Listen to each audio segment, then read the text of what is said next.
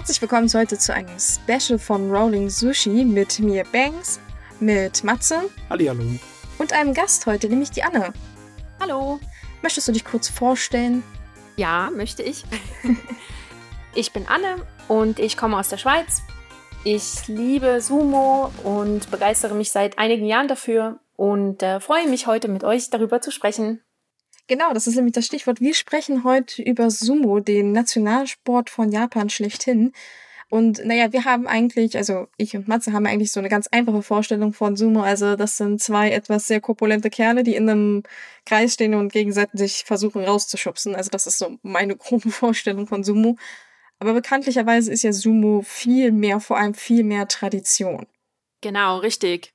Sumo ist auch viel mehr als ein Sport. Es ist tatsächlich ein Lifestyle. Es ist ein ganzes Leben, das die Jungs da wählen. Und von dem her ähm, voller Details, voller, voller Hintergründe, sehr viel Shintoismus ist dabei, ähm, viele Traditionen, Rituale und so weiter. Also es ist wirklich äh, fast never ending, was man da lernen kann und deswegen auch super faszinierend und ja. Ja, wunderbar ideales Thema für einen Podcast. Ich, ja, genau, ich muss mich gleich von Anfang leider Gottes ein bisschen abgrenzen von dir, Banks. Ich würde mir ah. gerne dir recht geben, dass ich genauso im selben Boot stecke. Aber ich bin so ein alter Kampfsportfanatiker und habe auch viele Jahre äh, Karate und Judo und äh, Jiu-Jitsu und so gemacht. Deswegen, ähm, ich kann Sumo meistens nur mit dem Sicht eines Kampfsportlers angucken. Was natürlich auch nicht dem ganz gerecht wird, da ist ja noch mehr dabei.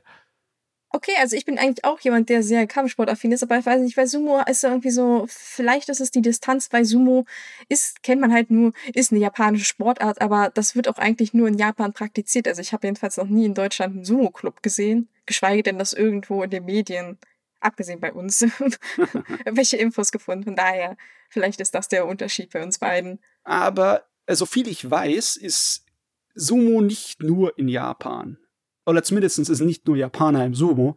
Äh, in der Mongolei zum Beispiel ist es auch ziemlich groß. Oder habe ich das falsch im Kopf? Nein, Anne? das ist völlig richtig. Es ist ja letztendlich ein Wrestling-Sport, ja. Also wir haben da in Amerika äh, viele aktive Kämpfer. Wir haben viele Kämpfer in der Mongolei. Dort gibt es halt einen Wrestling-Sport. Und ähm, auch die Schweiz hat einen Wrestling-Sport, der nennt sich Schwingen. Und von dem her, diese ganzen verwandten Sportarten, die sind schon auch oft irgendwie am Sumo interessiert, aber tatsächlich Stimmt das? Es gibt ein Sumo in der Form wirklich nur in Japan. Mit vielen Ausländern, richtig, genau. Ah, okay. Und es hat auch tatsächlich ganz viele Mongolen. Ähm, die Mongolen scheinen da auch sehr, ähm, sehr berühmt zu sein in diesem Sport und kommen sehr weit. Es gibt aktuell einen Großmeister, man nennt ihn Yokozuna, und der ist wirklich, was den Sumo-Sport angeht, äh, so ziemlich die Superlative aller Superlativen. Also der hat alles abgeräumt, was es im Sumo-Sport zu holen gibt. Und ähm, ja, er ist ein Mongole. Von okay. das ist mir auch schon aufgefallen.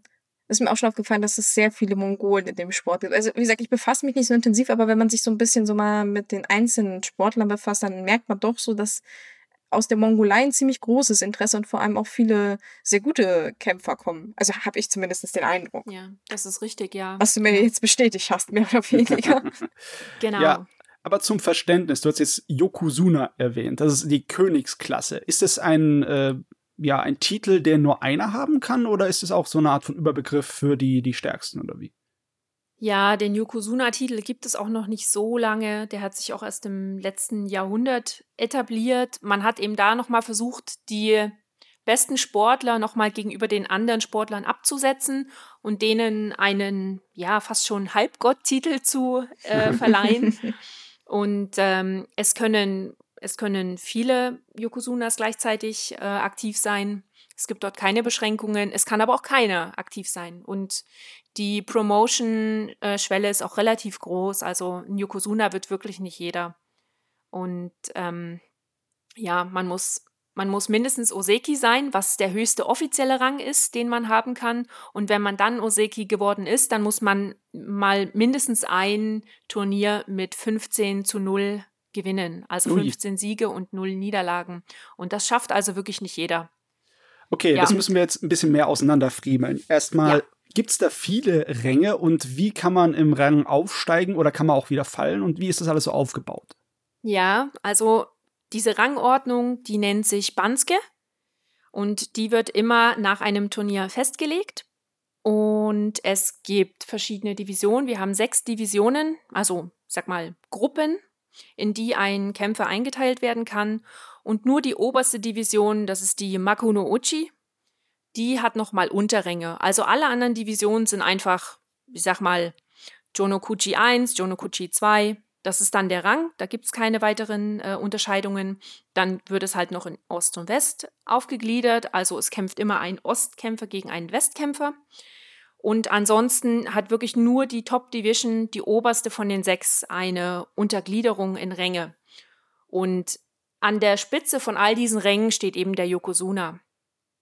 Ja, es ist vielleicht etwas kompliziert am Anfang, aber wenn man sich jetzt eine Pyramide vorstellt, die aus sechs Kuchenstücken oder aus sechs Teilen besteht, dann ist die oberste Spitze die Makuuchi-Division, also die oberste, die oberste mhm. ähm, ja, Gruppe, Division halt. Und die ist dann nochmal aufgeteilt. Und zwar eben in die unteren Ränge. Und die ganz kleine Mini-oberste Spitze, der oberste Stein auf der Pyramide, das sind die Yokozuna. Okay. Das ist die Kirsche auf dem Eis. Ja, genau, die Kirsche, genau. Ja. Äh, ähm, äh, also im Vergleich zu anderen Sportarten oder auch Kampfsportarten ist es ja hier nicht so unterteilt nach irgendwelchen Gewichtsklassen. Gewichtsklassen gibt es ja nicht beim äh, Sumo. Also es gibt, glaube ich, nur eine Mindestgröße sozusagen, aber der Rest ist eigentlich relativ egal, oder habe ich das richtig in Erinnerung? Ja, das ist korrekt, genau. Ich wüsste nicht mal was von der Mindestgröße. Der kleinste Kämpfer im Moment ist 1,68 groß und oh. wiegt, wiegt keine 100 Kilo, also knapp unter 100. Ähm, aber es ist richtig, es gibt keine Gewichtsklassen und deswegen werden die Kämpfer auch sehr, ja, sag mal, rund, manche. ja, ähm, es, ist, es ist halt von Vorteil, wenn du ringen musst und besonders das Ringen, was die im Sumo machen, was ja nur Ringen im Stehen ist, dann ist es hilfreich, wenn du einen niedrigen Schwerpunkt hast, das heißt einen Bauch, der unten hängt und dich davor ja abhängt, umzufallen. Ist, genau. Ja, doch, das sind ja, das sind ja die Regeln. Ne? Wenn du mit irgendwas anderem außer den Füßen den Ringboden betrittst oder rausgeschossen wirst aus dem Kreis, verlierst du, ne? Ganz genau, richtig. Genau, ja, man arbeitet viel mit dem Schwerpunkt, das ist richtig. Es gibt viele äh, Pusher-Thruster, also viele, die einfach nur immer stoßen und schupfen. Ähm, ich persönlich finde das eher langweilig, weil der Sport halt mehrere Kampftechniken oder Siegtechniken anbietet. Und äh, Teil der Kultur ist ja auch, dass man diese Siegtechniken auch ab und zu mal benutzt, damit sie nicht vergessen gehen. Ist auch immer ein Highlight, wenn eine ganz seltene Technik angewendet wird. Aber die meisten, ja, die machen das dann schon eher ein- oder zweidimensional, die schieben und drücken und ziehen ein bisschen. Ähm, genau, und dabei hilft dann einfach das Körpergewicht. Wenn du sehr schwer bist, dann lässt du dich schwerer aus dem Ring schieben, kannst aber gleichzeitig mit ein bisschen Schwung unglaublich viel äh, ausüben auf den anderen. Also genau. im, im, Durchschnitt, äh, wer, wer schwerer ist, hat es schon einfacher.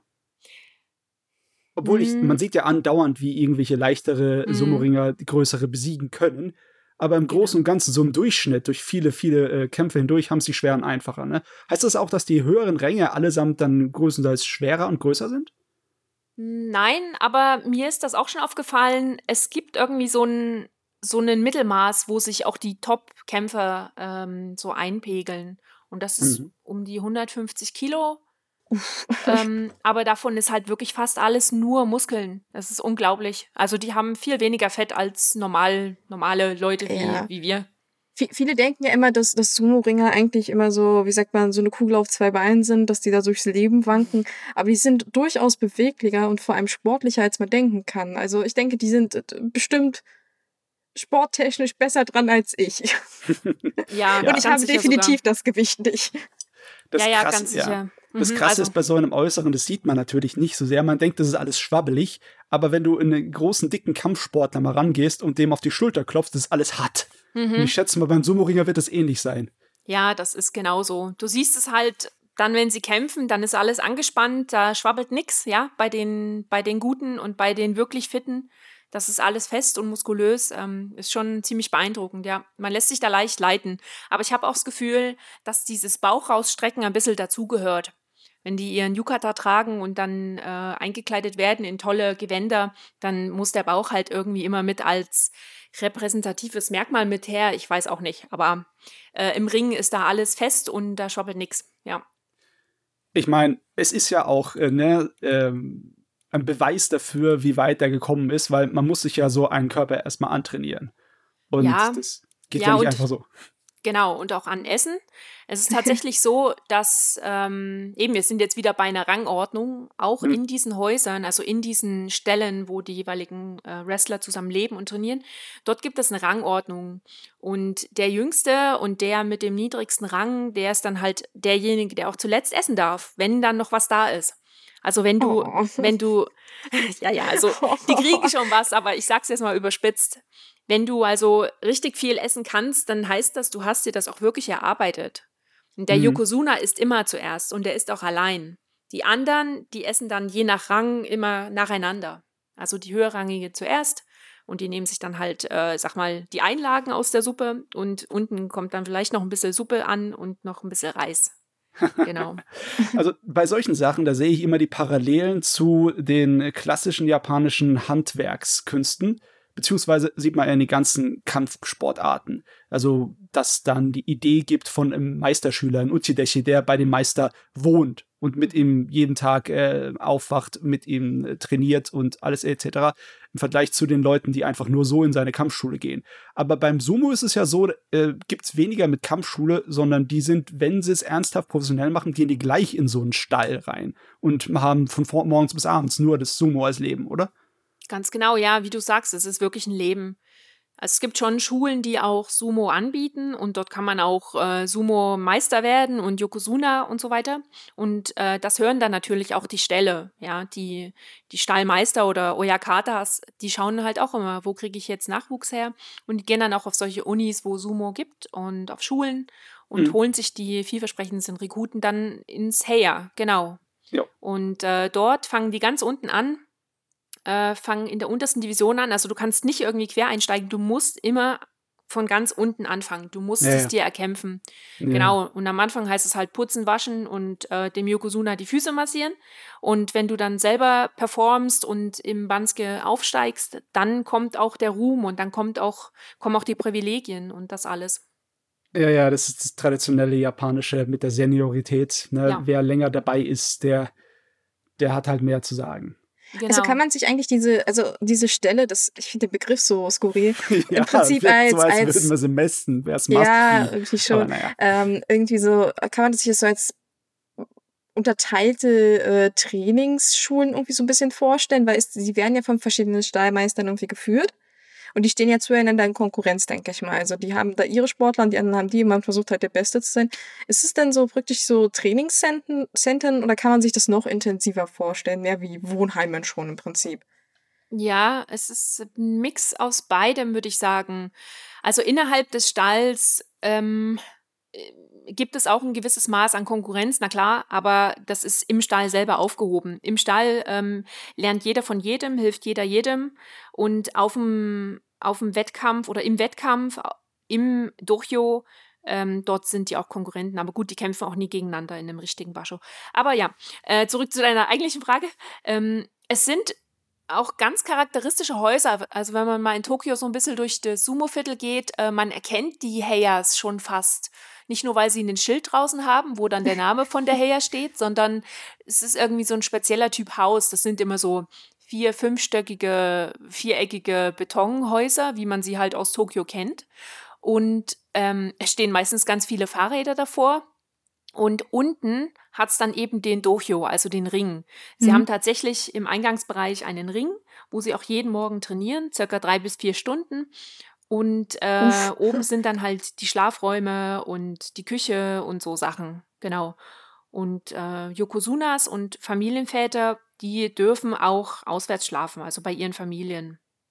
Die müssen nicht dort jeden Tag sein, 24 Stunden. Okay, cool. Weil hm. ich, ich hatte mir das immer so ein bisschen schwierig vorgestellt, weil einerseits heißt es immer, ja, man, man trainiert zusammen, aber man lebt auch immer so ein bisschen zusammen. Und ich dachte immer so, hm, ja, wie kann man sich das genau vorstellen? Aber das ist ja ganz gut, dass du es erklärt hast. Ja, das ist auch ziemlich cool. Also die niedrigerrangigen Kämpfer, die schlafen auch alle in einem Raum. Also jetzt kann man sich so, einen, so ein viereckiges Zimmer vorstellen, mit Tatami ausgekleidet. An einer Seite hat es dann vielleicht so Schränke. Und äh, zum Schlafen werden dann die Schranktüren aufgeklappt und dazwischen werden dann diese, diese Futons gelegt und ja, dann hat man quasi ein bisschen Sichtschutz zwischen den Schranktüren und dann liegt ein Kämpfer neben dem anderen. So kann man sich das vorstellen. Also das ist schon ein Leben, wo man eine ganze Menge Sachen entbehrt sich. Das hört sich äh, ein bisschen an wie das Leben eines, eines von Mönches oder sowas. Ne? Ja, ja, die Parallelen, ja, das kann man sich so wirklich vorstellen. Es ist ein sehr entbehrungsreiches Leben, ja. Das merkt man auch jetzt gerade. Ähm, es gab Ende letzten Jahres, glaube ich, so einen kleinen Instagram-Skandal von einem Ringer. Ähm, und seitdem dürfen die auch eben nicht mehr mit Social Media arbeiten. Und seitdem ist es halt auch ein bisschen langweilig geworden. Es ist sehr schwer, so ein bisschen in das Leben einzublicken im Moment, weil sie nichts mehr posten dürfen. Genau, aber ja, es ist Entbehrung auf ganzer Linie. Ja. Oh, haben die das tatsächlich durchgesetzt? Weil ich glaube, wir hatten tatsächlich in unserem regulären Podcast über diesen Vorfall gesprochen. Also es ging ja darum, dass so zwei Ringer sich einen kleinen Spaß erlaubt haben und den einen gefesselt haben und halt ein Video darüber gedreht haben, was aufgrund gewisser äh, Ereignisse in der Vergangenheit überhaupt nicht gut ankam. Und deswegen hatte der Verband meines Wissens nach halt diese Sperre ausgesprochen. Und wir hatten uns so ein bisschen lustig drüber gemacht und gesagt, nach, ob sich daran jeder hält, dass man jetzt keine sozialen Medien mehr als Privatperson nutzen darf. Das haben sie tatsächlich ja. durchgesetzt? Ja, die Sumos sind auch keine Privatpersonen. Zumindest äh, glaube ich nicht, dass sie wirklich Privatsphäre haben, es sei denn, sie sind hinter verschlossenen Türen und das sind einfach die, die meisten nicht. Yokozuna, okay, der geht nach Hause zu seiner Familie und ist dort äh, für sich und kann machen, was er will und das werden wir auch alle nie erfahren, was er da macht. Aber im Stall, äh, ja, ich habe immer so ein bisschen das Gefühl, die Sumos gehören vielleicht den Shinto-Göttern oder, oder den Japanern an sich, dem japanischen Volk. So, so fühlt sich das für mich an. Ähm, und sehr viel von dem, was man mitbekommt, ist auch einfach Standard, bla bla. Also wenn man sich die Interviews von denen anhört, das ist einfach Standard, bla bla. Ich kann das schon gar nicht mehr hören. Ähm, und genau deswegen sind halt die Social Media immer so interessant gewesen, weil dort siehst du echt, wie die Jungs ticken. Und dann kannst du dir auch immer vorstellen, Mann, was muss das für ein Leben sein, in dem Alter schon auf diesen das verzichten. Und äh, ja, dann zeigt sich so ein bisschen die menschliche Seite. Und das ist natürlich super interessant für die meisten, auch für die Japaner selber. Aber ja, sobald du einen Sumo vor der Kamera siehst, dann kannst du sicher sein, der ist einmal durch den äh, ja, Sumo Association Filter gegangen und äh, alles wurde rausgeschnitten und ja, Sumo-konform irgendwie zusammen, zusammengeschustert. Ja, und eben. Man ist halt sehr auf den Ruf bedacht. Ja, total. Total, na klar. Ich meine, das ist, äh, das ist natürlich hart, aber man kann das verstehen in der Hinsicht, dass es halt so ein großes, wichtiges Kulturgut ist. Als, äh, ja, es ist ja nicht nur einfach eine Sportart, es geht ja nicht nur um den Wettstreit. Richtig, ja. Es ist wirklich ein Leben, es ist eine Tradition, ähm, es ist auch was Religiöses und ja, wahrscheinlich geht es Japan dann auch ein bisschen ums Ansehen von Japan selber. Weil fast jeder auf der Welt kennt Sumo oder weiß zumindest, wohin er das stecken muss. Und wenn es dann heißt Skandal im Sumo, dann muss man gar nicht viel über Sumo wissen, aber dann weiß man, oh, da in Japan ist wieder irgendwas. Also das mit dem Religiösen, lass uns mal kurz darüber reden. Das ist ja mit dem Shintoismus. Und ähm, ich schätze mal, da gibt es auch zu den meisten shintoistischen Feiern, wie zum Beispiel für die Ernte oder für Frühling oder sonst etwas, gibt es dann Sumo-Veranstaltungen, oder? Genau, es gibt viele Dohyo-Iris ähm, oder ja, so Betretungszeremonien, nenne ich es jetzt mal auf Deutsch, ähm, wo die Sumos zum Beispiel in Schreine gehen, dort eben diesen Dohyo-Iri, diese Zeremonie des Betretens äh, abhalten, äh, beten, solche Sachen. Aber meistens sind es nur die Yokozuna, die dann eben ähm, solche Zeremonien und Rituale durchführen und die anderen Kämpfer, ja, die assistieren oder stehen bei oder bleiben zu Hause und putzen. Okay, alles klar. Also die, das große Zeremonielle im Endeffekt, was dann auch die japanische Königsfamilie, äh, Kaiserfamilie macht, das ist, äh, machen dann auch beim äh, Sumo nur die, die Yokozuna. Ja, genau, die höherrangigen, ja, genau. Auch die höheren Yoji, das sind die äh, Schiedsrichter also alle die, die wirklich schon lange dabei sind, die sehr gut performen, das sind dann auch diejenigen, die zu solchen Zeremonien reisen und ja, diverse Rituale abhalten, ja. Also ich kenne mich nicht so super gut mit dem Shintoismus aus, aber er ist sehr stark mit dem Sumo verwoben und dort bekommt man halt mit, ähm, dass ja, dass die Sumos auch die Halbgötter schon fast äh, gefeiert werden und der Gyoji, also dieser sogenannte Schiedsrichter, ähm, der ist die Brücke zwischen Himmel und Erdreich. Also das wird dem wirklich zugeschrieben. und äh, der Dohyo, also der Ring, ist zum Beispiel auch etwas angehoben. Das unterstärkt oder unterstreicht auch wieder dieses, dass Sumo gegen Himmel geht und dass Sumo wirklich etwas ist, wo man aufschaut. Und eben die Sumo-Kämpfer, wenn man mal allein auf der Straße sieht, ähm, die haben so eine Aura und die strahlen so eine alte äh, Ancient Energie aus, das, das, ja, das zieht einen wirklich an und da merkt man, wow, hier ist irgendwas äh, in der Luft. Ähm, das ist nicht unbedingt alles von dieser Welt. Das ist schon wirklich ganz spannend. Genau, ähm, aber ja. Ich wollte eigentlich was anderes fragen, aber wo du es gerade erzählt hast, ist mir gekommen, was, wie kommt man da eigentlich wieder raus? Ich denke mal, Sumo-Ringer gehen auch in den Ruhestand, oder? Ja, sogar relativ früh, wenn es die Gesundheit nicht gut mit ihnen meint. Die Jungs, die äh, sind ja sehr schwer. Das geht auf die Knochen, auf die Gelenke, Herz-Kreislauf-System. Manche von denen sind doch wirklich mehr fett als trainiert. Äh, das liegt halt an jedem ein bisschen selber. Und die ganz, äh, ich sag mal, ja, stämmigen, die laufen auch Gefahr, eher noch irgendwelche Probleme mit dem Herz oder mit dem Kreislauf zu kriegen. Und ähm, genau, die meisten gehen irgendwann so in den 30ern in Rente, manche auch eher, wenn, wenn sie halt eine Verletzungsserie haben und im Banske immer weiter runterrutschen, dann ja, dann bleibt meistens nicht mehr viel übrig. Ähm, ja, und je nachdem, was du vorher gemacht hast, wie gut du gewesen bist, kannst du dann selber als Oyakata fungieren. Also du gehst dann halt in den Stall, mhm. wirst dann dort selber Lehrmeister oder ähm, du arbeitest dann als, als Schimpan, also als Ringrichter oder du arbeitest als sonstiger Funktionär. Die meisten bleiben irgendwo in der Sumo-Welt erhalten. Ah, okay. Also ja. äh, weniger so, dass die dann einfach so ins äh, Alltagsleben zurückkehren und dann äh, einfach im Nein. normalen Beruf weitermachen. Ja, nee, eigentlich nicht. Vielleicht ganz viele von den unteren Divisionen, die es nie hochgeschafft haben, von denen hört man auch nicht so viel, weil da muss man wirklich in Japan sein, da muss man Japanisch lesen können, dass man das alles recherchieren kann. Ja, klar, ich meine, das ähm, ist ja ähm. fast schon bei der, wie, fast wie bei jedem Sport, die Amateur- Welt, da kennen auch nur die Experten sich aus drüber. Ich schätze mal, wenn du in deinen 20ern irgendwie nicht erfolgreich warst als Ringer, dann machst du halt was anderes, ne? Und dann bist du halt früher raus. Genau, aber man darf nicht vergessen, dass von den sechs Divisionen, die es im Sumo gibt, sind nur die oberen beiden bezahlt. Das heißt, die unteren, ähm, die leben nach freier Kost und Logis in den Heias. Das ah, heißt, okay. die zwei oberen Divisionen verdienen für ein Haus mit. Und ich denke, dass auch die anderen Funktionen im Sport, also wenn man irgendwie in der Association ist oder wenn man ein Schimpan ist, ich denke, dass man da auch Geld bekommt. Genau weiß ich das noch nicht.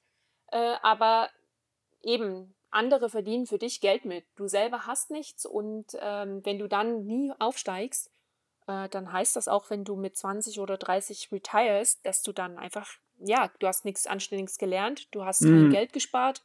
Was machst du dann? Du musst eigentlich in dem Sport bleiben weil kein anderer äh, will dich mit deiner Expertise. Mhm. Das wäre tatsächlich auch jetzt meine Frage gewesen, wie das halt ist, wenn man dann doch sagt, ah, man will in den kompletten Ruhestand, ob dann halt das Geld ausreicht. Aber du hast ja die Frage schon beantwortet, weil wenn halt nur die oberen Klassen wirklich überhaupt was davon haben, dann ist klar, dass, dass man da wirklich gezwungen ist, noch weiterzumachen. Was eigentlich, finde ich persönlich schade ist, weil ich meine, auch wenn es kleinere Sportler sind, könnte man ja durchaus, naja, irgendwie die ja. Möglichkeit geben, auch ein anderes Leben zu führen. Aber wahrscheinlich ist es einfach, dass das so verankert ist, dass du praktisch, wenn du dich einmal diesen Sport hingibst, du auch dafür weiterleben musst, ob du willst Nein. oder nicht. Ich schätze mal, da hast du Parallelen zu vielen Sportarten, zu vielen äh, hoch, so hochkarätigen Athleten. Die meisten Leute, die wirklich da professionell mitarbeiten, die entweder kommen sie ganz nach oben oder sie sind relativ unbekannt, aber die ja, die finden dann bestimmt auch nicht so einfach das Le äh, wieder zurück ins Alltagsleben. Weg vom Sport, die werden wahrscheinlich irgendwo da drin bleiben. Ja, die meisten machen dann irgendwas mit äh, Journalismus, irgendwelche Reporter und sowas, genau. Ah, ja, okay, natürlich, ja. das gibt es auch noch. Ja, aber klar, man kann natürlich auch was anderes machen. Ähm, die Frage ist dann einfach nur, was macht man? Ohne Ausbildung, ohne Erspartes. Also wir können uns ja nochmal die oberen beiden Divisionen kurz anschauen. Ähm, das ist einmal die Jurio und eben die Makunouchi-Division. Und je weiter oben du bist, desto mehr Geld bekommst du. Mhm. Makuuchi ist schon recht gut bezahlt. Ähm, wenn du in Yokozuna bist, äh, bist du, glaube ich, auch gut reich, möchte ich meinen. Du kriegst ja auch andauernd Geschenke. Ähm, also auch Sachgeschenke und wenn du so ein U-Show gewinnst, also so ein Turnier gewinnst, dann kriegst du, weiß ich nicht, Jahresvorrat Reis, äh, 10.000 Kilo Fleisch, ich weiß doch nicht, äh, Sake bis an dein Lebensende. Es gibt wirklich unglaublich viele Sachpreise, die dann einfach auch der ganzen Her, also dem ganzen Stall helfen. Mhm. Ähm, ja, und wenn du irgendwo unten im, in der großen, breiten Sumo-Masse mitschwimmst und einfach eine Standard-Durchschnittsleistung ähm, an den Tag legst, dann kannst du vielleicht auch mal was anderes machen, weil du sagst, okay, Sumo ist jetzt doch nichts für mich.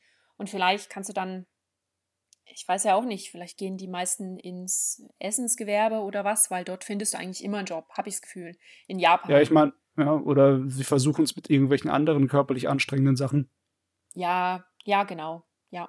Obwohl also, ich denke mal, es ist weniger so, dass sie dann äh, vom Sumo zu einer anderen Ringsportart wählen, wechseln, oder? Ich meine, dazu müsstest du ja deinen äh, Körper wirklich äh, krass transformieren teilweise. ja, es gibt, äh, es gibt ein paar, es gab mal einen, oh Gott, was war der jetzt? Es war ein, was war der denn eigentlich? Äh, irgendwas Arabisches oder so? Osuna hm. Rashi hieß er. Und der hat es im Sumo versucht. Ähm, und ihm okay. hat es aber wirklich, ihm hat es wirklich stark zugesetzt, eben dieses entbehrungsreiche Leben, diese krasse Hierarchie, wo er einfach auch so nicht aufgewachsen ist. Ähm, und er ist dann, glaube ich, ins American Wrestling gegangen. Ja. Mm, okay. Genau. Also manche machen das schon, dass sie dann einfach in andere Länder gehen und dort einen Wrestling-Sport ausüben. Ja, genau. Also es gibt alles. Ich denke, ich denke, wenn man, wenn man einfach mit dem Sumo abgeschlossen hat, dann findet man schon etwas anderes. Aber ja. Und jetzt äh, sag mal, was Erfolg angeht, ist es dann rein sportlich gesehen, im Sinne von wegen, wie viel du gewinnst? Oder ja. woran wird der Erfolg festgelegt? Genau, also wir denken erstmal kurz nur in Turniergrößen. Wir haben ein Turnier, das geht 15 Tage und es gibt sechs Turniere im Jahr. In jedem ungeraden Monat eins. Oh, okay. Genau. Das ist einiges. Das, das ist mal die grobe Aufteilung, genau. Und in diesen 15 Tagen ähm, fängst du mal mit dem Rang an. Ja, ich sag mal, der ist jetzt einfach gegeben und da fängst du jetzt an. Und von dort aus musst du versuchen, in dem Turnier mindestens acht Kämpfe zu gewinnen. Das heißt, du hast dann mehr Siege als Niederlagen. Das, mhm. das heißt Kachi Koshi. Und wenn du das geschafft hast, dann steigst du definitiv für das nächste Turnier auf. Und wenn du das nicht geschafft hast, dann steigst du definitiv ab. Ah, okay. Genau. Die einzigen, die davon ausgenommen sind, das sind natürlich unsere Yokozuna. Die können nicht absteigen. Die bleiben immer Yokozuna. Denn um das zu werden, muss man extrem viel leisten, man muss wirklich gut sein und dann kann man auch nicht mehr absteigen. Wenn man dann allerdings nicht performt, dann wird man gebeten, sich zu verbessern, dann wird man ermahnt, sich zu verbessern und dann wird man gebeten, zurückzutreten. Also auch die können nicht ewig äh, äh, schlecht sein dann. Ja, klar. Genau, das heißt also, wenn du wirklich mal so gut bist, dass du zum Yokozuna ernannt wirst, dann kann es auch bedeuten, dass deine Karriere schnell vorbei ist, wenn dann eine Verletzung kommt und du einfach nicht mehr performst. Zum hm. Beispiel. Genau, so ist es zum Beispiel vor zwei Jahren jetzt mittlerweile dem äh, japanischen Yokozuna Kisino Sato gegangen. Genau, aber das nur am Rande. Okay, aber das ist natürlich trotzdem interessant trotz dem ganzen kulturellen Aspekt und religiösen Aspekt und diesem Aspekt von diesem mönchartigen Leben, das ja eigentlich schon so, so ein gesellschaftsphänomen ist, ist es doch eigentlich grundsätzlich von der Leistung, von Leistungssport geprägt, das Leben dann. Ja, total. Ja, auf jeden Fall. Ähm, hat vielleicht auch ein bisschen was damit zu tun, dass es früher mal der Unterhaltung des Kaisers diente. Und wenn du dann natürlich äh, langweilige Kämpfe hast, ähm, die es vielleicht auch nicht ganz ernst meinen ähm, und sich dann nur ein bisschen hin und her schubsen, dann, ja, dann ist das natürlich auch nicht so attraktiv. Ja, äh, da habe ich mal ins Wikipedia reingeschaut. Ich denke mal, es ist schön, dass wir nicht bei den früheren Regeln waren. Da haben sie nämlich nicht äh, sich aus dem Ring rausgeschupft, sondern so lange weitergemacht, bis einer nicht mehr konnte oder putt war. Genau, oder, oh, wie oder nett. tot war. Genau.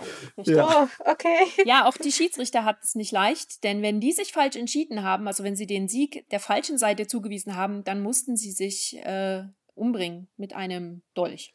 Ah, ja. Sie ja. tragen auch mhm. heute noch den Dolch im Ring, aber nur aus symbolischen Gründen. Das hat ich lange keiner fragen. mehr. nein, nein, heute wird das alles ein bisschen demokratischer gemacht. Wir haben fünf Ringrichter, die sitzen außerhalb des Ringes und schauen eben, je nachdem, wo sie gerade sitzen, äh, welcher Fuß zuerst draußen war oder welcher Kämpfer im Ring zuerst den Boden berührt hat. Es gibt Videoaufzeichnungen, es gibt Replays, also das ist heute alles ganz, ganz human. Muss keiner mehr genau. sterben. Muss keiner mehr sterben, nein. Aber eben, ähm, wenn, man, wenn man im Turnier acht Siege hat oder sogar noch mehr, dann steigt man auf jeden Fall auf. Und wenn man, hm. ähm, wenn man irgendwann ja immer weiter aufsteigt, dann kommt man eben auch in die richtig gut bezahlten Ränge. Wie gesagt, die oberste Division von den sechs, die hat nochmal Unteraufteilung in äh, fünf verschiedene Ränge. Und ja, je höher du da kommst, desto mehr Geld bekommst du desto mehr Sachpreise bekommst du, ähm, aber desto mehr Druck gibt es auch, das dich wieder zu verlieren. Ja klar, logischerweise. Weil es gibt ja nur Aufsteigen oder Absteigen. Es gibt kein äh, Halten von deinem Rang, außer du bist Yokozuna, ne? Genau, richtig, ja. Ganz Ui, genau. Das ist alles das, im Fluss.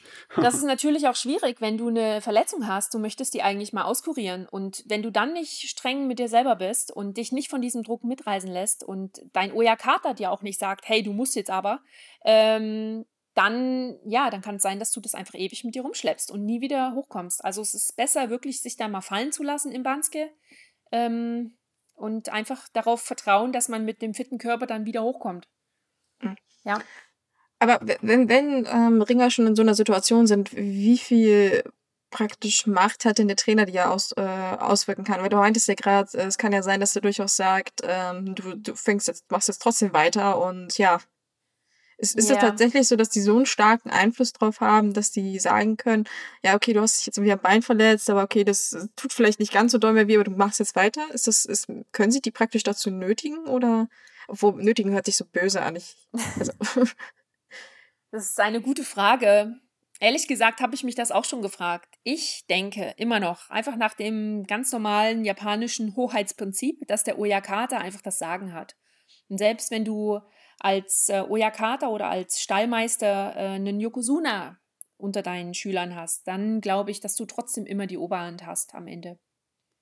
Ja. Ja, ja ich, ich denke schon, dass du äh, das Sagen hast, was deinen Stall angeht. Ja. Aber ich kann mir auch vorstellen, dass es, was so die eigentliche Karriere des Sportlers angeht, irgendwann ab einem höheren Rang du sozusagen auch ein bisschen selber bestimmen kannst, oder? Ja. Ich meine, das kann ich mir nämlich vorstellen. Das ist äh, wie bei allen anderen Coaches, die es in Sportarten dieser Art gibt oder in Kampfsportarten. Äh, wenn du nicht so erfahren bist und kleiner im Rang bist, dann hörst du gefälligst auf den Chef, sonst fliegst du raus. Mhm. ja, ja, stimmt, das kann ich bestätigen. ja, genau. Eben, nehmen wir doch nochmal den Yokozuna Hakuho. Ähm, er ist wirklich, also vielleicht ist er so ein Michael Jordan oder ein okay. Roger Federer. Mhm. Ähm, Ich habe mir das schon mal versucht, ein bisschen zu vergleichen. Da arbeite ich noch dran, mit welchen anderen Sportlern man ihn vergleichen kann. Einfach, dass, dass dieses, äh, das Maß so ein bisschen äh, übereinstimmt. Mm, er hat wirklich äh, seine eigenen Rekorde mehrfach gebrochen, ist immer noch dabei. Der ist ein absoluter Dai-Yokozuna, also ein großer Yokozuna. Ähm, und ich glaube, dass der schon ja sehr viel Mitspracherecht hat oder auch Autonomie und vielleicht sogar seinen Oyakata noch mit, äh, mit, mit äh, beeinflusst, könnte ich mir vorstellen. Also ich, ich glaube, wenn man halt so einen hohen Rang hat, dass das natürlich was anderes ist. Also dass man da durchaus Mitspracherecht hat, weil man ist ja im Prinzip dann der Hauptverdiener vom Stall. Und wenn man dann, mhm. äh, ja, also ich, ich denke schon, das ist schon eher so, dass die mehr zu sagen haben. Ja. Ich meine, ja, wenn du dann so ein großer Name bist, dann äh, gehst du natürlich über das normale Milieu vom Sumo hinaus, dann wärst du ja auch in der normalen Kultur bekannt und beliebt. Du wärst jetzt so eine Art von Popsternchen, denke ich mal, oder? Ja, total. Wobei seine Glanzzeiten sind vorbei. Eben, er ist Mongole. Die Japaner wollen endlich wieder einen japanischen Yokozuna. Und äh, der Yokozuna Haku hat halt auch einfach viel gemacht, das ähm, ja mit, mit dem traditionellen Sumo nicht so gut äh, übereinkommt. Also er oh, sagt okay. doch mal, er sagt doch mal, er spricht doch mal offen, ähm, er hat an falschen Stellen geklatscht. Ähm, das wird ihm schwarz angekreidet.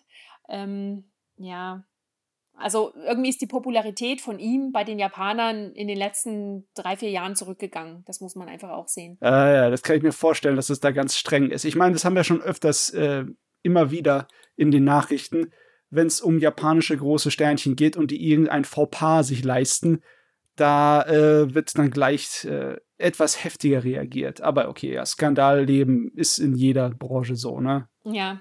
ja wobei, ich, ich weiß nicht, wie, wie stark, also wir haben, glaube ich, weil ich mal so ein bisschen zurückdenke, das mit den Klatschen auch gehabt bei uns in den News, aber ich kann mich nicht mehr genau daran erinnern, was jetzt eigentlich der Fauxpas dran war. Ich weiß, ich weiß nicht. Ach so, der Banzai. ja, ja. Das war, ähm, warte, lass mich schnell rekapitulieren. Das war, wir sind jetzt im 2020, das war im Jahr 2019. Und zwar hat Hakuho das Märzturnier ge gewonnen, also genau vor einem Jahr. Und er wollte sich nochmal beim alten Kaiser bedanken ähm, und hat deswegen so einen Banzai-Klatsch gestartet. Also dreimal, ja, Banzai, Banzai. Ah. Genau. Und äh, die Japaner im Stadion haben alle mitgemacht, ja, und dann ging es los. Oh, das war, das durfte er nicht, das ist eines Yokozunas nicht würdig und das war falsch und an der Stelle macht man das nicht und überhaupt, er ist ein Ausländer, bla.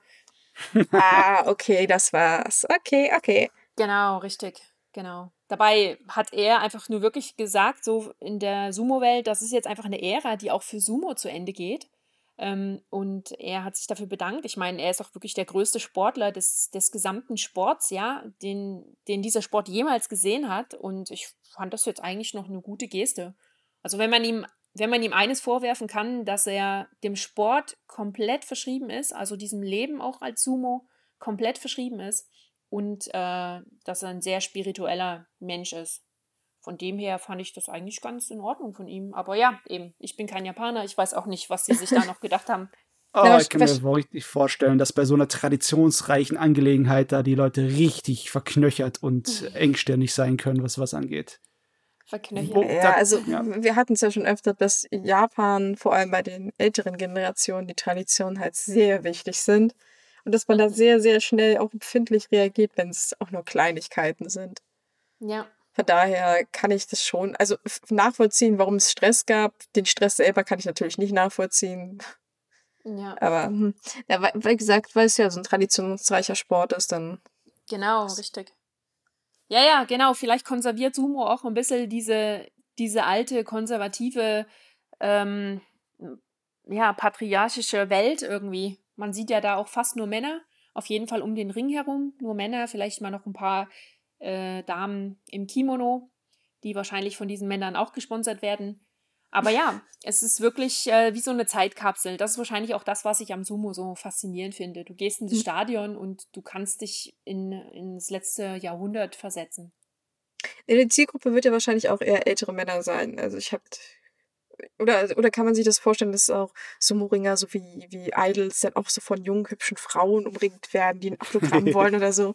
Gibt es sowas auch? Oder sind das tatsächlich eher so die, die älteren Herrschaften, die dann da ganz stummlos da klatschen, wenn dann halt wieder jemand gewonnen hat? Ich weiß es nicht. Ich, ich, ich, ich, also, kann halt so bestätigen, dass es tatsächlich überwiegend Männer sind, die im Publikum sitzen, weil ich gucke es halt manchmal so ein, zwei Videos an, wenn es mal was Interessantes passiert ist oder so.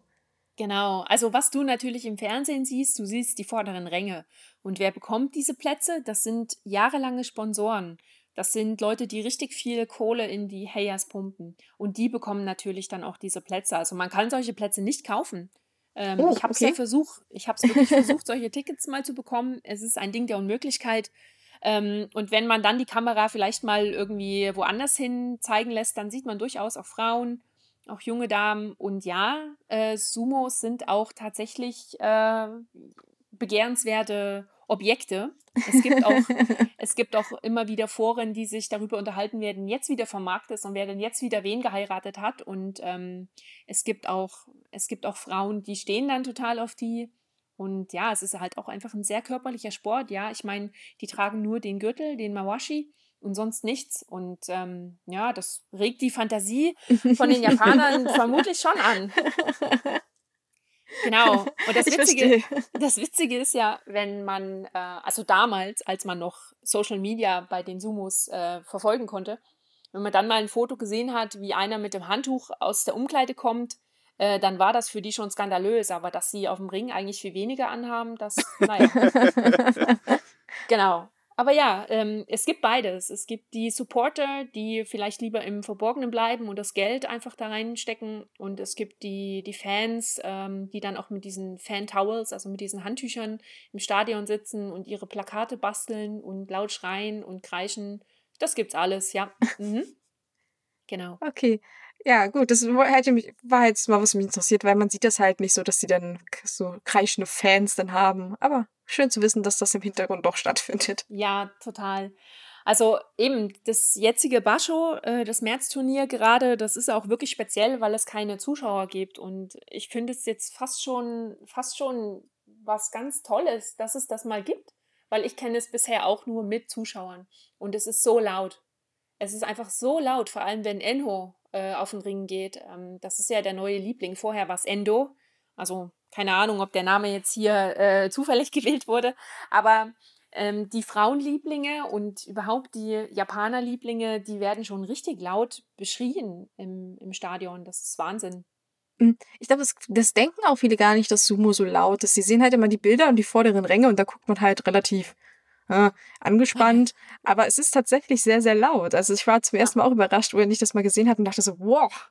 Ja, genau. Da, da würde mich mein Trainer beim Judo verprügeln, wenn ich so laut wäre.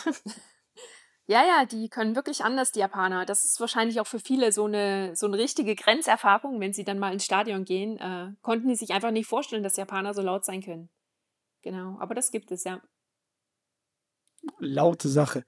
Was ich, was ich immer ein bisschen schade fand, dass es äh, in der Populärmedienwelt nicht so eine große Sache war. Also jetzt kann ich das besser verstehen, weil es ja eher schon eine ernste Angelegenheit für die Japaner. Ich schätze mal, die werden es äh, äh, schon eher als was Ernstes nehmen, das äh, Sumo. Aber es gibt wirklich nicht so viele äh, Comics oder Action-Serien oder sonst etwas über Sumo. Es gibt ein paar, aber äh, die sind natürlich dann alle ein bisschen zu hübsch für Sumo, die Hauptcharaktere ein bisschen zu muskulös, ein bisschen zu, äh, ja, soll ich sagen, modellhaftig. Aber ähm, ja, so, ich denke mal, die nehmen das zu ernst. Es gibt keinen äh, Sumo-Unterwäschemodel ähm, oder so etwas im Japan bestimmt, oder? Unterwäsche wüsste ich jetzt nicht. Ähm, ja, es ist eine sehr ernste Angelegenheit, das Sumo, ja. Wie gesagt, es ist ein Lifestyle, es ist ein Leben. Es ist wirklich die personifizierte, schwieriges Wort, personifizierte mh, hm, Gottwerdung oder weiß ich nicht, äh, wie man das nennen soll. Also die Sumos sind wirklich äh, Halbgötter für die Japaner, vor allem auch die hö höheren Ränge. Und da gibt's überhaupt nichts, ähm, gibt's überhaupt nichts Lächerliches bei und deswegen sind auch Werbekampagnen eher, eher speziell. Also es gibt natürlich schon äh, Werbekampagnen, gab es mal für den Big Mac, gibt ganz coole Videos von Yokozuna äh, Hakuho und anderen äh, Sumos, die dann halt da ihren Big Mac essen und es gibt Werbung für Cremes, Werbung für ich weiß nicht was, aber für Unterwäsche wüsste ich jetzt nicht. Zumal die Sumos okay. ja auch keine richtige normale westliche Unterwäsche tragen, sondern Fundoshi. Ja, da, logischerweise. genau. Aber ja, nee, ähm, ich stelle mir vor, dass das alles ein kleines bisschen, wie sagt man denn so schön, respektabler ist, ne? Mm, ja, denke ich auch, ja. Mhm. Hm. Aber vielleicht nochmal mal auf, äh, auf die Sache mit den Stadien zurückzukommen. Warst du denn schon mal bei so einem Turnier dabei? Ja, ständig. Ständig. Ich war jetzt erst ah, im Januar okay. wieder. Ich wollte eigentlich im Mai gehen. Mal schauen, was draus wird. Aber ja, mh, ich bin immer wieder da. Äh, vielleicht dazu, was müsst, also gibt es da so Regeln, die man beachten muss, also so bestimmte Verhaltensregeln? Gibt es auch so Traditionen, wo man aufpassen muss? Also wir hatten ja schon gesagt, dass es ja relativ laut ist, aber man weiß ja nicht, man kann ja in Japan ziemlich schnell in so ein Fettnäpfchen treten. Mm, nichts, was mit dem gesunden Menschenverstand nicht selbst irgendwie herzuleiten ist. Also die meisten äh, ausländischen Touristen, Besucher und spontanen Sumo-Gänger, die werden eh bloß einen Platz oben bekommen. Also ich sage jetzt bloß, weil, weil man da schon äh, das Feeling nicht ganz so, so hautnah erleben kann wie auf der unteren Ebene. Also das Tokio-Stadion ist ja zwei, aus zwei Ebenen ähm, aufgebaut. Und man sieht alles bestens von jedem Platz im Stadion, ganz klar. Aber wenn du irgendwie ähm, von Sumo eigentlich nicht so wirklich äh, eine Ahnung hast und dir einfach mal nur eben ein Ticket kaufen willst, dann landest du höchstwahrscheinlich oben. Und äh, dort gibt es ganz normale Stühle und dann kannst du einfach das genießen, für dich alles erkunden und so weiter. Überhaupt kein Thema. Da kannst du machen, was du willst. Wenn du ein Ticket unten hast, dann hast du die Boxen. Und in den Boxen gibt es dann je nach Box vier oder sechs Kissen und du kriegst dann halt ein Kissen. Und da muss man dann halt gucken, dass man die Schuhe auszieht. Äh, aber das kennt man ja, wenn man in Japan rumreist, dass man überall die Schuhe auszieht. Ähm, ja, dass du vielleicht einfach deine Sachen wegschließt, nicht in den Weg stellst. Ja, solche Sachen. Aber ansonsten, ähm, ja, einfach, einfach sich wohlfühlen. Es ist wirklich ähm, ein ganz interaktives Event. Es kommen dort Familien hin mit ihren Kindern. Äh, es wird gefeiert, es wird getrunken. Du kannst auch Essen und Trinken von draußen mitnehmen. Ist zwar nicht unbedingt so gewünscht, aber letztendlich ist im Stadion alles teurer und eben, wenn du dir noch schnell ein Bier holen willst, bevor die Makunouchi-Division reinkommt, dann stehst du erstmal eine halbe Stunde in der Schlange. Also äh, ich würde sagen, Vorbereitung ist alles, bring dir was zu essen, was zu trinken mit und guck vielleicht am Morgen mal im Stadion, ob du dir noch eine Yakitori-Box äh, holen willst oder eine Bento oder so. Ähm, ja, das sind so die Verhaltensregeln. Hab Spaß und steh niemand im Weg. So. Damit, damit sind, ist der Sumo-Weg gerade sehr sympathisch geworden, dass man sein eigenes Essen und Trinken mitbringen darf. ja, ja ich hatte. Ja. Ich hatte auch gedacht, dass es ein bisschen eine exklusivere Angelegenheit ähnlich ist wie ein äh, Besuch im traditionellen Theater und dass es vielleicht auch ein bisschen mehr kostet als so die übliche Sportveranstaltung, aber vielleicht liege ich dann ein bisschen daneben. Ja, also es ist sicherlich überhaupt nicht so streng kontrolliert wie andere Sachen. Das definitiv, ja. Äh, es gibt keine Taschenkontrolle und nichts. Ähm, sie kontrollieren lediglich, ob du ein Ticket hast. Und nach, nach 12 Uhr äh, wird dann auch kontrolliert, ob du auch wirklich auf der richtigen Ebene sitzt. Mhm. Ähm, vor 12 Uhr kannst du auch unten einfach auf die Ebene und die unteren Divisionen äh, anschauen. Du kannst dich ganz vorne hinsetzen, solange bis halt derjenige kommt, dem eigentlich dieses Ticket da gehört, wo du jetzt gerade sitzt. Ah, klar, ähm, bis der Hauptattraktion vorbeikommt, dann muss alles dann, geregelt sein. Genau, dann ist auch das Haus voll. Also das, das kann man, das kann man einfach beobachten. Jedes Mal, wenn du irgendwie vom Bier holen oder vom Getränk holen wiederkommst, ist es ein Stückchen voller.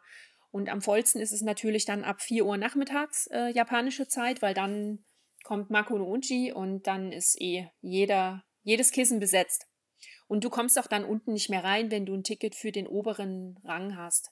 Ähm, okay. Dann kommst du unten nicht mehr rein, ähm, weil sie dann die Türen kontrollieren, genau. Und wie ist denn das so mit dem Preis? Ich weiß nicht, ob du das äh, als Vergleichsbeispiel hast zu anderen Sportveranstaltungen in Japan. Ist es teurer oder ist es billiger oder ist es gleich? Mm, ich habe keinen Vergleich zu anderen Sportveranstaltungen, aber ich kann dir sagen, was es in etwa kostet. Also wenn ja. du wenn du ein Same-Day-Ticket holst ähm, und oben dann einen Stuhl in der letzten Reihe bekommst, dann kostet dich das so um die 20 bis 30 Euro.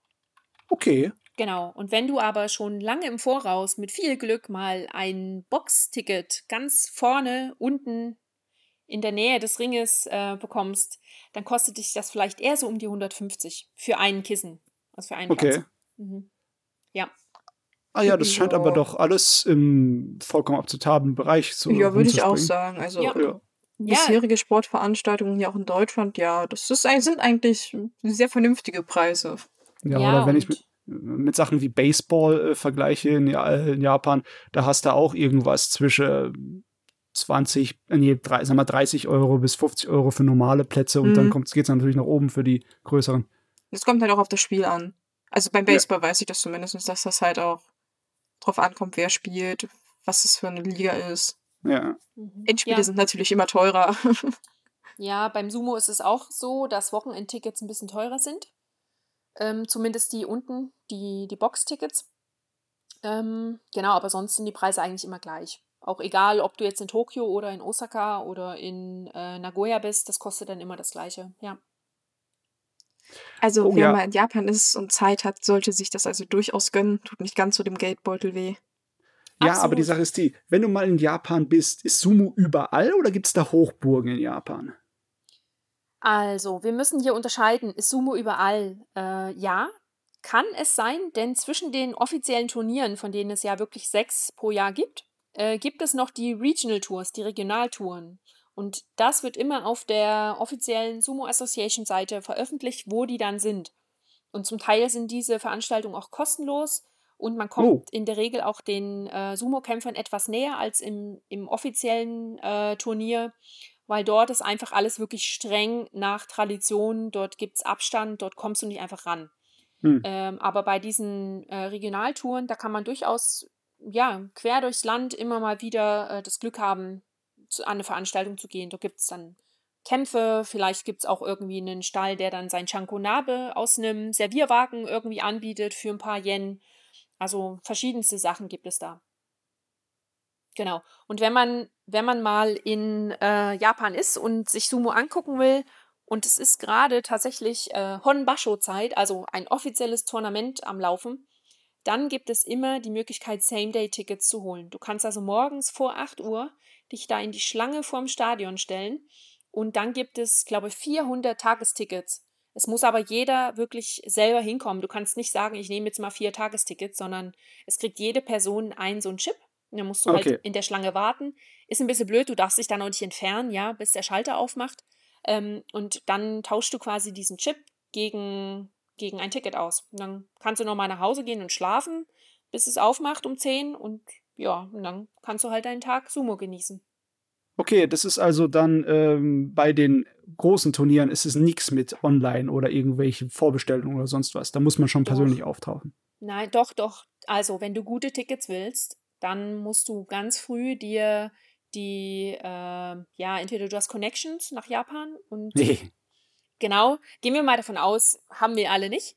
Ähm, genau, dann musst du natürlich zum Beispiel bei, bei Sumo Tickets Online mal schauen, ähm, dass du dich, dass du bei ihnen ein Ticket kaufst. Das kannst du, glaube ich, boah, wie viele Wochen vorher?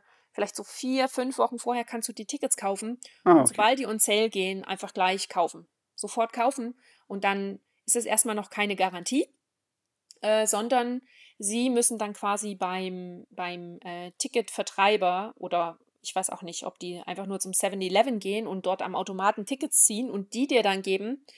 Ähm, genau, aber sie müssen dann erstmal selber das Ticket holen und sobald sie das haben, dann sagen sie dir, okay, ich habe jetzt äh, ein Boxticket B für dich. Ähm, du hast zwar C, nee, du hast zwar A bestellt, äh, ist jetzt ein, eine Box weiter hinten.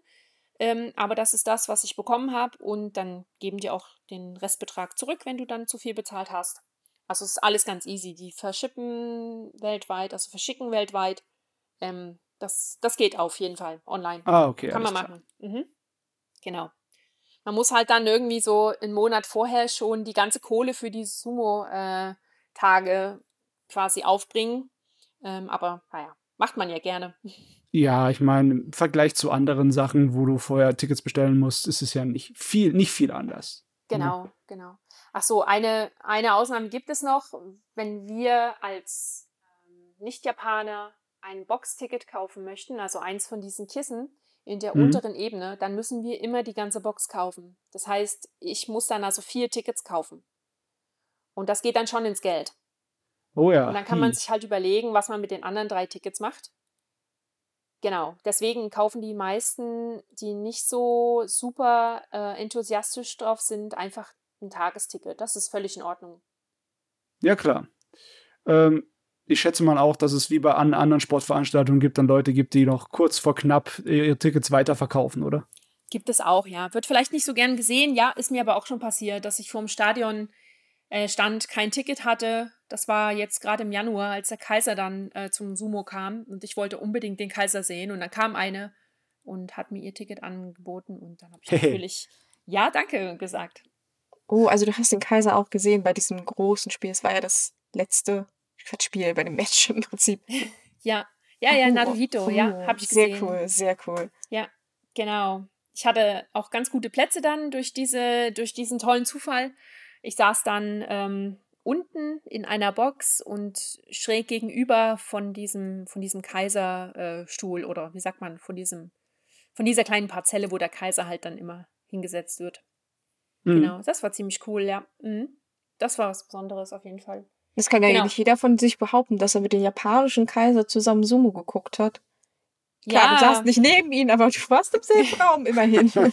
Ich war im selben Raum mit ihm, genau. Selbst, selbst nicht jeder Japaner hat den Kaiser schon so nah gesehen, genau. Uh, uh, uh. Ja, ja. genau, und ähm, ihr mögt euch vielleicht noch erinnern, letztes Jahr im Mai ähm, gab es auch noch so ein Superlativ, da war der Trump beim Sumo. Ah, ja. ja. darüber haben wir sehr ausführlich sogar berichtet, weil man gewisse Vorsichtsmaßnahmen treffen musste. Genau, und jetzt habe ich euch ja vorhin erzählt, dass das Sumo ein ziemlich legeres Event ist. Du kannst dann da halt deine Sakeflaschen reinbringen und äh, deine, deine Stäbchen und dein Messer zum die Äpfel aufschneiden und so Sachen, genau. Und äh, ich war ja auch da im Mai letzten Jahres und auch an dem Tag. Und es war wirklich krass. Also schon Tage vorher kreisten so viele Helikopter über der Stadt. Sie haben den Skytree mit äh, Blau, Rot, Weiß angeleuchtet und so Sachen. Und dann haben sie überall die, ähm, die locker, also wie sagt man, die Spinte an den, an den äh, Haltestellen und so haben sie zugemacht. Sie haben Papierkörbe versiegelt und und und, äh, Gullideckel zugeschweißt. Ähm, also die ganze Stadt war irgendwie, naja, es war halt irgendwie merkwürdig. Und dann an dem Tag, ja, sie haben erstmal äh, so einen so einen komischen, wie heißen denn die Dinger schon wieder, wo du durchgehen musst? Äh, so eine Piepser-Dinger, wie am Ach, Flughafen. Metalldetektoren. Ja, oder? Metalldetektoren haben sie dann aufgestellt. Da musstest du durch. Dann kam eine ganze lange äh, Schlange aus Tischen. Dort musstest du deinen Tascheninhalt preisgeben. Dann äh, gab es nochmal Secret Service, der am Eingang vom Stadion stand und quasi dich, äh, dich voll böse angeguckt hat, als hättest du was verbrochen. und dann bist du da reingegangen, überall Leute mit Anzug und Headset und ähm, also es war wirklich äh, ganz was Besonderes. Eben. Und im Stadion wurden dann keine äh, Dosen mehr verkauft. Alle Vending Machines waren geschlossen. Es wurde dann wirklich alles in Plastikbechern ausgegeben. Also es war nicht lustig an dem Tag. Ach so, und etwas, das ich vorhin noch äh, sagen wollte, was man eigentlich nicht machen darf im Stadion. Und zwar, es gibt so eine so eine kleine Tradition, wenn ein Yokozuna verliert oder nicht so performt, wie man sich das von einem Yokozuna erwartet, dann schmeißen die Japaner gerne mal das Kissen, auf dem sie sitzen, zum Yokozuna. Mhm. Und das ist grundsätzlich schon auch immer verboten, aber an dem Tag haben sie an alle Leute einen Zettel ausgeteilt, auf dem stand, dass es verboten ist, das Kissen zu werfen, auf den Präsidenten natürlich, ähm, und und äh, dass man mit Gefängnisstrafen zu rechnen hat. Oh ja. Oh, genau. Aber das war auch witzig, weil es wurde nur auf Japanisch geschrieben. Also äh, hat mir auch nicht viel geholfen. also, ah, okay. Okay. Oh Mann, also ich kann mir nicht vorstellen, dass es bei den Traditionisten oder Fans so super toll angekommen ist, der Trump-Besuch. Ganz genau, ja. Sie haben dann noch kurz danach einen Zeitungsbericht über einen geschrieben, der schon seit 50 Jahren oder so immer in der ersten Reihe sitzt beim Sumo. Also wirklich eine ganz, eine ganz alte, äh, verlässliche Größe im Sumo. Und der ist an dem Tag halt auch nicht gegangen. Und es war auch wirklich der Finaltag im Sumo. Ähm, der Trump hat seinen eigenen Cup äh, designt für dieses Turnier. Also es wird jetzt immer im Mai diesen President's Cup geben. Ähm, ja, es war schon für viele so ein Eingriff in, in etwas, das einfach mit Politik auch nichts zu tun haben soll. Und ja, mal schauen, was dann jetzt im Mai wieder hochkocht, ob das dann nochmal aufgegriffen wird oder wie das jetzt weitergeht. Oh, der, also der, der Cup bleibt tatsächlich. Ich dachte, das war eine einmalige Sache, weil ich habe tatsächlich in den sozialen Medien gesehen, dass viele sehr, sehr wütend darüber waren, dass Trump das gemacht hat, weil das ist eigentlich schon ziemlich unverschämt wenn man da hinkommt und sagt, so, ja, jetzt habe ich ja auch noch meinen eigenen Pokal mitgebracht, weil ich so cool bin. Also viele waren, glaube ich, sehr, sehr wütend darüber. Ja, ja, ja, es hat die Nation und die internationale Fangemeinde gespalten, ja. Die einen sagten, hey, coole Trophy, coole Rede, hast du gut gemacht. Und andere sagen, hey, das geht gar nicht, Politik und Sumo haben nichts miteinander zu tun und äh, man kann doch nicht einfach hergehen und sich einen Cup designen und erfinden und dann zack, jetzt gibt es halt einen weiteren Pokal, das geht halt nicht. Ähm, ja, es ist aber, glaube ich, auch ein bisschen, äh, hat das damit zu tun, dass der Trump mit dem Aber so gut kann, denke ich. Ähm, mhm. Ja, genau. Aber ja, diesen Cup, den gibt es jetzt und ich bin selber gespannt, ob es den dann im Mai wieder gibt. Aber das ist mein letzter Stand, dass es jetzt immer der offizielle Zusatzpokal im Mai ist. Ja. Ach Und der nee. steht, der steht auch äh, ganz normal vor jedem Turnier aus. Also wenn man im Januar, im, warte schnell, im Mai und im September nach Tokio fährt und dort im Stadion Sumo schaut, dann kann man sich diese Dinge also auch hinter der Vitrine von ganz nahem anschauen, ja. Mhm. Oh, Backe. Ähm, ja. Genau. So viel, so viel zum Thema Politik und Sport. Möchtest du vielleicht dann noch irgendwie was beson ein besonderes Ereignis erzählen, wo du sagst vielleicht könntest du noch sagen, ähm, wie du überhaupt zum Sumo gekommen bist. Ich meine, das ist ja schon irgendwie ein bisschen ungewöhnlich. Also die Distanz Schweiz, Japan ist ja schon ziemlich groß. Was was hat denn dazu geführt, dass du überhaupt dich so für den Sumo interessierst? Ja, das ist schon speziell, genau. Also ähm, das erste Mal habe ich Sumo geschaut, ich glaube anfangs der Tausender. Damals kam das noch auf Eurosport und dann habe ich nach der Schule immer mit einer Freundin Sumo geschaut und damals gab es dann immer noch diese, diese äh, Karikaturen, die dann zu den einzelnen Kämpfern gezeichnet wurden und halt dann eingeblendet wurden mit dem Namen. Das fand ich alles ganz cool und es sah so ganz wild aus. Und ähm, danach gab es irgendwie eine Lücke, als Eurosport nicht mehr übertragen hat. Und dann bin ich vor, ja, jetzt schon wieder drei Jahren auf Weltreise gegangen und unter anderem dann halt vier Monate nach Japan. Und einen Tag war ich dann beim Sumo. Einfach, ich wollte es mir auch mal anschauen, so wie jeder. Und ähm, ja, dann hat es mich irgendwie voll voll erschlagen, wie, wie, wie ein Blitz ist da eingeschlagen und seitdem hat es mich nicht mehr losgelassen. Ich habe dann angefangen, mich zu erkundigen, ja, wie ist es denn ausgegangen jetzt hier bei dem Turnier, wo ich, wo ich war? Wer hat denn jetzt gewonnen und so? Und dann habe ich das irgendwie immer weiterverfolgt und dann habe ich so viel entdeckt. Ähm, die ganzen Details, die ganzen Traditionen, alles hat einfach eine Bedeutung. Der Mawashi hat eine Bedeutung. Ähm, die Stäbchen, die da an dem Mawashi raushängen, haben eine Bedeutung. Die Haare, der Gang, die Kleidung, die Gyoji, alles hat eine Bedeutung. Und ich fand das irgendwie so faszinierend, dass ich mich da immer weiter irgendwie rein vertieft habe. Und was man natürlich auch nicht vergessen darf, ich finde die Kämpfe unglaublich cool. Also es ist sehr kurzweilig. Ähm, der Kampf ist sofort entschieden. Man muss nichts Kompliziertes verstehen, um, um sofort zu begreifen, wer jetzt gewonnen hat. Man kann wirklich einfach einsteigen. Und äh, wenn es einen richtig coolen Kampf gegeben hat und äh, so ein Hin und Her und ein paar Mal halb äh, über den Rand und Angstmomente, dann ist das Adrenalin auch irgendwie so weit oben. Ja, also es ist einfach auch wirklich spannend anzuschauen. Und oh ja, da, da, muss ich mich auf jeden Fall mit reinschnalten. Also als Kampfsportfan finde ich das auch unglaublich spannend, weil halt es ähnlich wie beim Fechtkampf. Also wenn du olympisches Sportfechten hast. Jede kleine Bewegung kann den Kampf zur Entscheidung bringen. Mhm. jede genau. einzelne Technik oder jede einzelne Sache. Einfach nur, wenn sich einer bei, bei einer Anfangsbewegung für eine andere Sache entscheidet, kann er damit gewinnen. Und es ja. ist natürlich dann sehr spannend äh, zu sehen, was passiert, weil man äh, muss bangen. Ist ja nicht so, dass äh, jemand äh, da mit absoluter Sicherheit gewinnen kann, egal wie gut er ist. Kann immer wieder was Unvorhersehendes passieren. Genau, das ist genau das, was du auch sagst. Die Anfangsbewegungen im Sumo ist es halt der Tachiai, also dieser, äh, dieser initiale Aufeinanderprallvorgang. Ähm, und man kennt sich ja auch. Ich meine, das sind nicht so viele Kämpfer, die da immer miteinander kämpfen in der Top Division. Ähm, man kennt sich, man studiert den anderen, man weiß, was, was seine tödliche Waffe ist und demnach kannst du dich auch immer einstellen auf so ein Match. Und wenn dann mal irgendwas anders ist oder wenn du dann mit einem kleinen Zweifel reingehst, dann hast du eigentlich auch schon halb verloren. Es gibt ja auch diese Mind Games und dieses, dieses Stare Downs, also dieses ähm, mhm. sich gegenseitig anstarren und den Gegner schon vor dem Kampf äh, zum Verlieren einschüchtern. Äh, das gehört halt auch dazu und das ist auch super spannend. Und eben, äh, der Daiokozuna Hakuho, der hat eine Zeit lang wirklich alles gewonnen. Einfach alles. Er hat jeden Kampf, jedes Yusho, alles hat er gewonnen. Und äh, das war natürlich schon noch eine harte Zeit für die anderen, weil, ja, warum gehe ich morgens zur Arbeit, äh, wenn ich eh nichts abholen kann? genau. Oh, es ja. ist bestimmt frustrierend, wenn du im Ring stehst und denkst, ach Gott, nicht schon wieder. Ich ja. habe das den kurzen gezogen. Ja, genau. Und zwar ja. zehn Jahre lang, genau, richtig. Genau.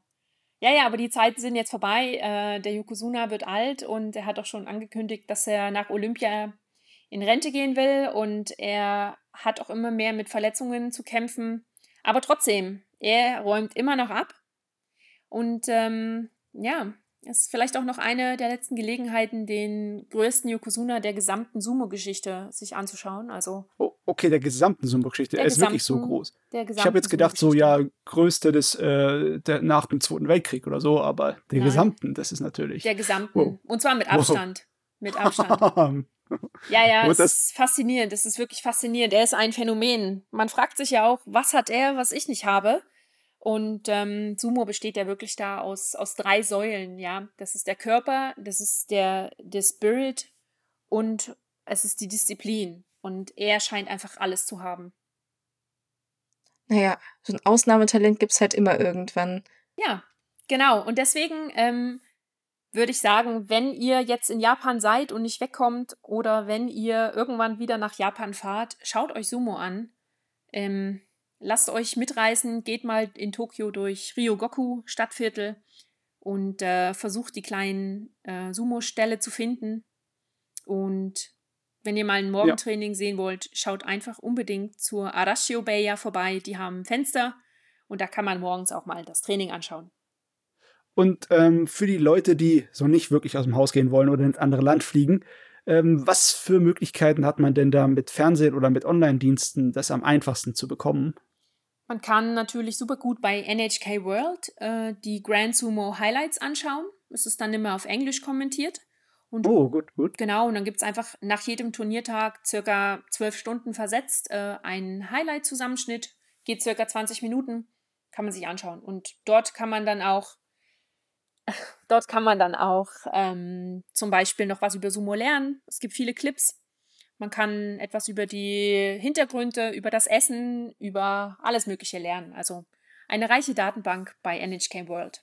Okay, wunderbar. Naja, wir sind jedenfalls schlauer. Wir hoffen natürlich, dass ihr auch was dazu gelernt habt und vor allem motiviert seid, euch auch mehr mit den Sumo zu befassen. Und ja, dann war es das auch wieder von uns. Dann hört man sich beim nächsten Mal oder haben wir denn noch irgendwas anzukündigen, wenn ich jetzt kurz so dazwischen brabbel? Oh, wir haben noch ein paar Specials im Rohr. Wann die dann im Endeffekt hochkommen, wissen wir nicht, aber da, wir haben ein Special mit äh, China Books. Oh, stimmt. Eine Webseite, wo es dann um chinesische Publikationen gibt. Das kommt auch noch. Gut. Na dann, jedenfalls, tschüss, man hört sich beim nächsten Mal. Ciao. Tschüss.